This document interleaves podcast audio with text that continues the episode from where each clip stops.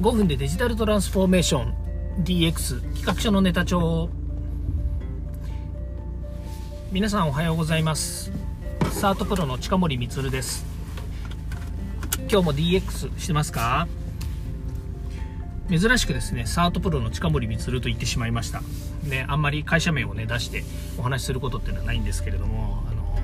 えー、たまにはですね、そう言ってみたらいいんじゃないかなと思って言ってみました。さて今日はですね、えー、セキュリティのお話についてですね、ちょっと、えー、共有したいなというふうに思っています。はい。えっと、セキュリティといってもですね、非常に幅広いですよね。例えば、あの、個人的にね、えー、その身近にあるセキュリティの話で言うと、例えば、えー、そうですね、えー、よく NFT で言うと暗号資産をね、ハックされた、ね、盗まれたとかですね、まあそういったお話もありますし、それからパソコンに、えー、いろんなですね、ウイルスというのが入ってきてですね、まあマルウェアとかですね、そういったものがあって、え情報を抜かれましたとかですね、パスワードを取られましたとかっていうのもありますし、もっとですね、えーアナログ的なところで言うと、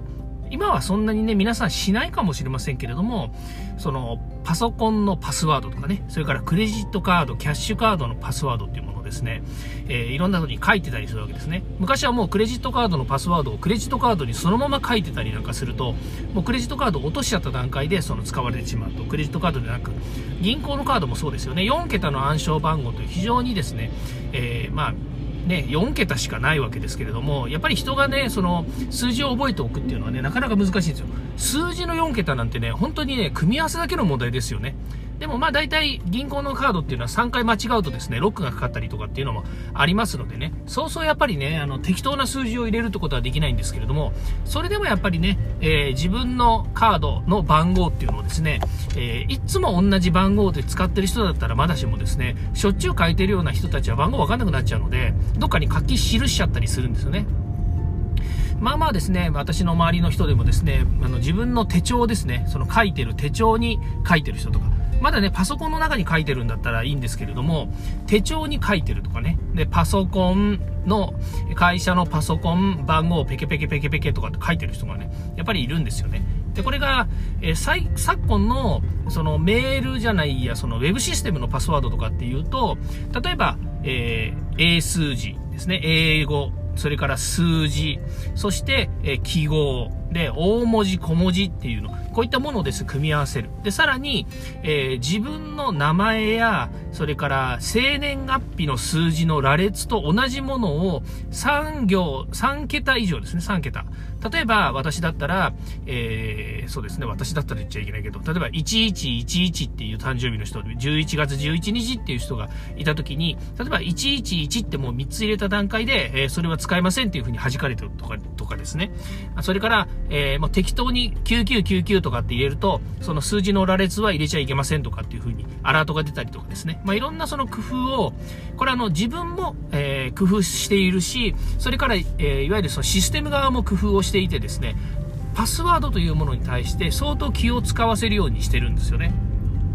で、えー、さっきの話に戻りますけれども、特にその銀行の暗証番号っていうのは数字の4桁なので、まあ、えー、ね、自分自身が覚えていてくれるのが一番良い。または誰かに見つからないように、どっかに書き記すなら記してくれた方が良いんですけども、えー、身近なところに書いちゃう。例えばクレジットカードの、えー、クレジットカードじゃないや、その、え、キャッシュカードですよね。キャッシュカードに数字を書いてあるとかですね。それからそこにメモ貼ってあるとか、お財布の中に一緒に入れてあるとかですね。まあまあ大変なので、それはやめといていた方がいいと思うんですよね。で、これが、まあ、個人の身近なですね、えー、そのセキュリティという部分で言うと、ユーザーセキュリティというふうに言ってるわけですね。で、これがだんだんこうね、インターネットの犯罪とかになってくると、このサイバーセキュリティというましてですね、まあ多くはですね、パソコンに、不正なウイルスを送ってですね、まあそこから情報を抜いたりとか、それから、そのウイルスを、軸にですね、まあ外からハッキングをするというんですけれども、コンピューターに侵入するとかですね、まそういったことがですね、ま結構、頻繁にやられてるんですが、だけど、私もそうですけども、一般人がなかなかね、そういったサイバーセキュリティに加担するってことはできないです。なぜかっていうと、やっぱり、え、どうやって、えー、不正侵入するんですか？とかね。まあ、確かにインターネットをね、ググれば、いろんな不正侵入の方法とかね、手口っていうのは書いてあるんですけども、ね、そうそうね、やっぱりね、自分たちでね、できないですよ。はい。これね、あの、できないですよって言ってるのは、いやいや、簡単でしょうと。あの、そんなのね、ここれこれこういう風にすればいいんですよっていう人たちは、もう確実にプロの人たちですね。まあ、それがハッカーとも言えないし、えー、ホワイトハッカーかもしれないしね、もしくはそのサーバーとか、えー、インターネットとかね、それから SARS とか、まあ、いろんなもの、それからあの、まあ、例えばハードウェアレベルでですね、熟知しているプロの人たちという人たちは、あの、簡単な話と思うかもしれないんですけども、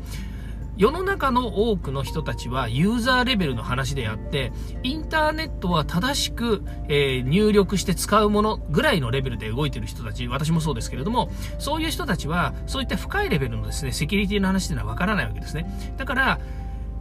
わかんないがためにですね、不正があったり、もしくは、あの、例えば、不正侵入されたりとか、それから、えー、暗号資産なり、えー、いろんな各種情報をですね、パソコンから抜かれてたとしても、ほとんどわかんないわけですよ。うん、わかんないわけですね。で、それが、やっぱりこのサイバーセキュリティの怖いところだし、えー、もうね、何年も前から準備をしていた、えー、そういった悪さをする、悪さを仕掛ける人たちっていうのは、もう本当にですね、次回長い時間をかけて、えー、その、落としたい相手ですよね。本当にね、なんかあの、えー、恋焦がれたですね、男の人がですね、女性にね、もう何年ももうラブアタックするような、そんな感じのような、表現ちょっと違うかもしれないですけども、そんなのにやっぱ近いですよね。うん。まあ、あのね、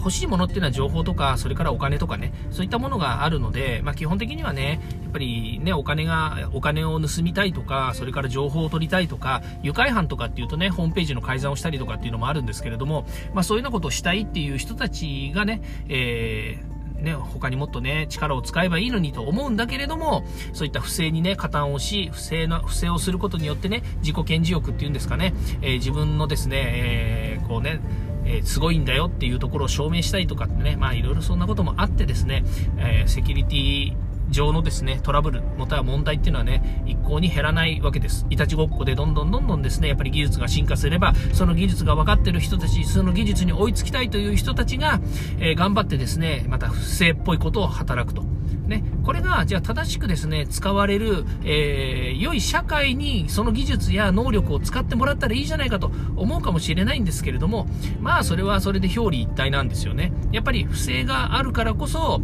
その不正をさせないための、えー、セキュリティソフトだったりとか、運用だったりとか、まあそういったものをですね、えー、考えて、えー、仕組み化していくっていうこともあるので、まあそういう意味ではね、えその不正はいけないですよ。不正はいけないし、えね、あの悪さをする人っていうのは許せないわけですけけれども、それでもやっぱりそういったことをね、えー、あのそういったことがあるので、えー、人類はまた進化をしていくということになるわけですよね。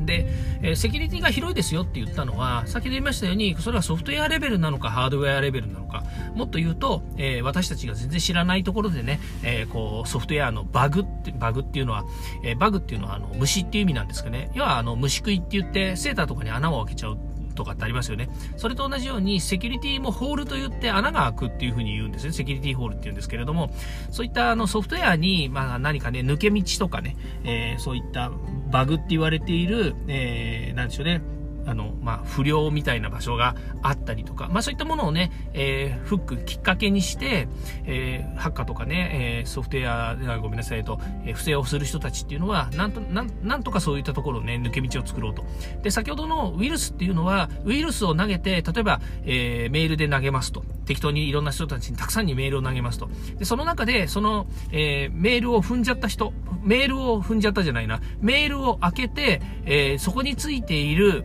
うん、そうですね、あの、ファイル、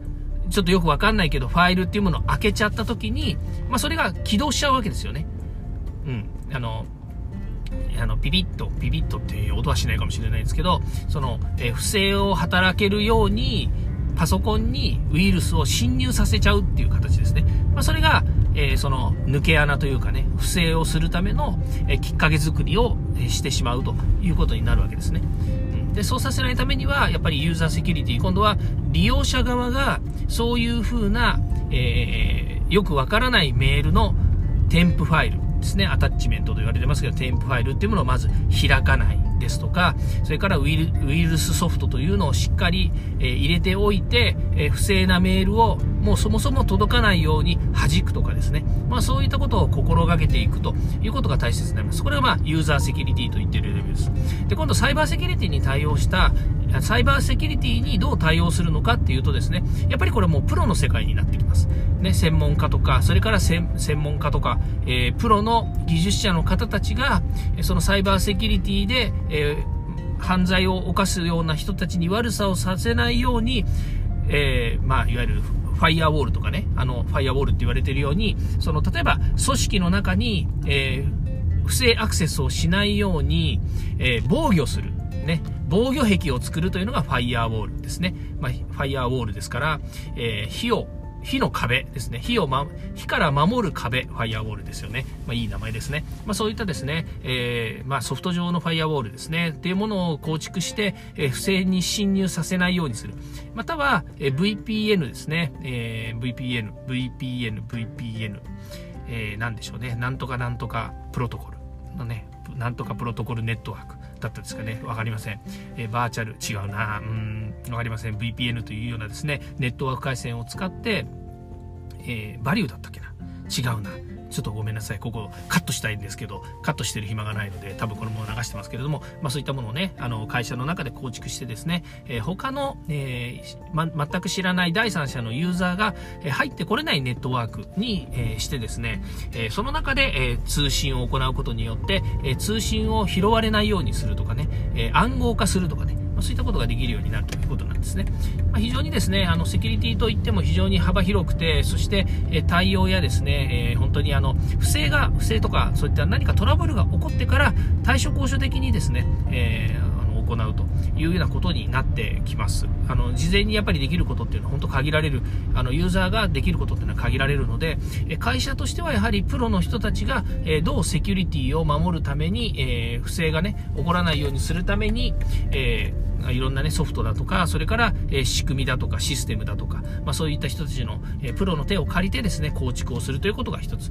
それから、ユーザーセキュリティとしては、えなるべく、例えば先ほどのようにパスワードというものは人の目につくところに置かないとかですね、それから不正な、えー、メールの不正なというか、えー、不明なメールの、えー、よくわからない添付ファイルは開けないとかですね、えー、まあ、そういったあの意識を意識を高めると。いうことが非常に大切になってまいります。まあ、これは、え企業人として、え企業で働くユーザーとしてですね、やっぱり大切なことです。で、ここはですね、やっぱりこの、えーユーザーセキュリティ、サイバーセキュリティ、まあ、いわゆるセキュリティというもの全般においてですけれども、企業が、まあ、どれだけ社員に対してですね、えー、そういった教育をしていくのかということも大切になってきます。やっぱりね、なかなか自助努力だけで、えー、その、解決ができるものばかりではやっぱりないんですよね。はい、あの、自助努力だけではっていうのは、結局、そのセキュリティのなんでそのセキュリティがね、こう問題になっているのかっていうことさえですね、あまり気づかずに、会社に入社してからパソコンを支給されました。会社で支給されたパソコンだけにですね、会社で使っている分には全然問題ないんですけれども、ひとたび例えば、え、テレワークですとか、え、在宅っていう風になった時にですね、それを持ち帰っちゃったがためにですね、え、自宅からアクセスしたら感染してしまいましたとかですね、それから、え自宅から、え会社のえー、サーバーにログインするときに、えー、何か大きなね、トラブルがありましたとか、まあ、それはあの、ユーザーの責任じゃないかもしれませんけれども、そういうことがありましたということになってからですね、えー、後の祭りみたいなところになる可能性もあるわけですね。まあ、そういったところも含めてですね、え、企業としてどうセキュリティに取り組むのかっていうのはですね、非常に大きな課題になってまいりますので、まあ、しっかりですね、え、お考えいただくのがいいのかなというふうに思います。ます。まあ、個人でできることなんていうのはね、やっぱり限られるっていうことはありますけれども、会社としてはですね、やっぱりその専門の情報システム部とかですね、それからサイバーセキュリティ対策室とかですね、大手になるとやっぱりありますので、まあそういったところとの連携が非常に大切ですということです。まあ少なくともですね、ユーザーの方たちは会社から言われたセキュリティについてはしっかり守っていこうということ、それから、えー、自分のセキュリティに対する意識というのもですね、えー、知らないよではなくて、えー、高めていく、防御していくということが大切になります。まあ、そういったものはね、えー、これから始まってくるですね、えー、Web3 社会の中でですね、例えば、えー、NFT とかですとお金も扱うということになりますので、まあ、そういった時にですね、意識を高く持っていくと、持っておくということはね、非常に大切なことなので、えー、常にね、やっぱりこう、不正があってから、後の、後になってからですね、えー、ああしておけばよかった、こうしておけばよかったっていうことがないようにですね、えー、ぜひお考えいただければいいんじゃないかなというふうに思います。はい。え、今日はですね、そういった不正の、えー、まあ、セキュリティに対するですね、セキュリティによって、えー、いろんなことが起こるので、えユーザーがセキュリティ自体ですね、えまあ、非常に高い感度でですね、またですね、不正が起こらないようにですね、えー、お考えいただくというようなところでお話をしていきました。はい。ということで今日はこれで終わりたいと思います。今日も聞いていただきましてありがとうございました。ではまた。